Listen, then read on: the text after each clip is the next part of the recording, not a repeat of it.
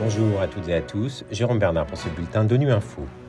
Au menu de l'actualité, le secrétaire général de l'ONU dénonce la réponse inadéquate à la crise climatique. L'Organisation mondiale de la santé estime que le monde est en position de force pour mettre fin à la pandémie de Covid-19. Et la prolifération illégale des armes légères et de petit calibre au Mali a de graves conséquences sur le développement du pays.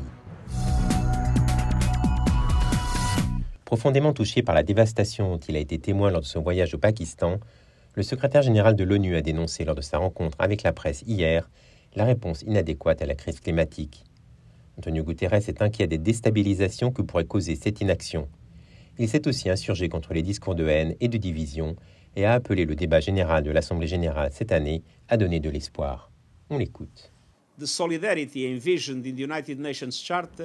solidarité envisagée dans la Charte des Nations Unies est dévorée par les acides du nationalisme et de l'intérêt personnel, par un mépris choquant pour les plus pauvres et les plus vulnérables de notre monde, par des politiciens qui jouent avec les pires instincts des gens pour des gains partisans, les préjugés, la discrimination, la désinformation et les discours de haine qui dressent les gens les uns contre les autres, un système financier mondial qui pénalise ceux qui ont le moins par les entreprises de combustibles fossiles qui tuent la planète pour engranger le plus.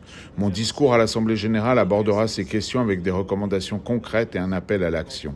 Alors que les fractures se creusent et que la confiance s'évapore, nous devons nous rassembler autour de solutions. Les gens ont besoin de voir des résultats dans leur vie quotidienne, sinon ils perdront confiance dans leur gouvernement et leurs institutions et ils perdront espoir en l'avenir. Le débat général de cette année doit permettre de donner de l'espoir et de surmonter les divisions qui ont un impact dramatique sur le monde. Cet espoir ne peut venir que du dialogue et du débat qui sont le cœur battant des Nations Unies et qui doivent prévaloir la semaine prochaine contre toutes les divisions.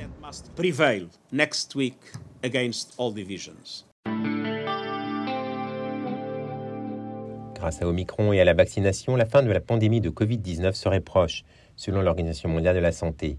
Le nombre de nouvelles victimes dans le monde a été la semaine dernière le plus bas depuis le début de la pandémie en mars 2020. Selon le chef de l'OMS, le docteur Tedros, le monde est en position de force pour mettre fin à la maladie. On l'écoute.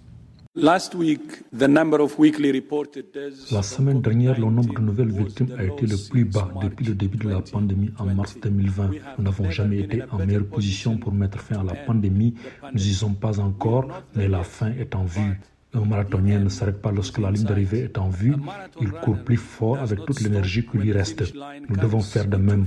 Nous pouvons voir la ligne d'arrivée, nous sommes en position de gagner, mais c'est le pire moment pour arrêter de courir. C'est le moment de courir plus vite et de s'assurer de franchir la ligne et de récolter les fruits de notre dur labeur. Nous pouvons mettre fin à cette pandémie ensemble, mais seulement si tous les pays, fabricants, communautés et individus se mobilisent et saisissent cette opportunité. Si nous ne saisissons pas cette opportunité maintenant, nous courons le risque d'avoir plus de variantes, plus de morts, plus de perturbations et plus d'incertitudes. Saisissons donc cette opportunité.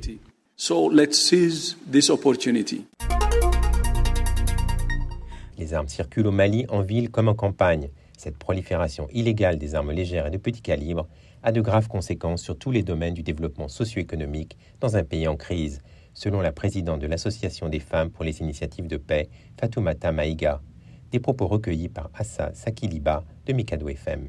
La question des armes est devenue un problème euh, de sécurité nationale et la question des armes légères et les armes de petit calibre sont devenues aussi un sérieux problème. La présence de ces armes varie en termes de qualité et de provenance selon les régions. Malheureusement, il y a lieu de s'inquiéter. Si de 91, 97 jusqu'à 2010, 11, on parle de problématiques d'armes dans les régions dites du nord, qui sont les régions de Tombouctou, Gao, Kidal.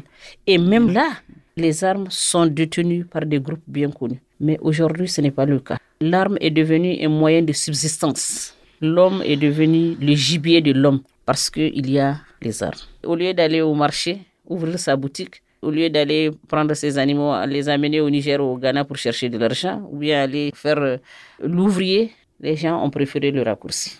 Euh, ça fait des dégâts. Voilà. Voilà, fin de ce bulletin de Nuit Info. Vous pouvez nous retrouver sur Internet et sur nos comptes médias sociaux, Twitter et Facebook.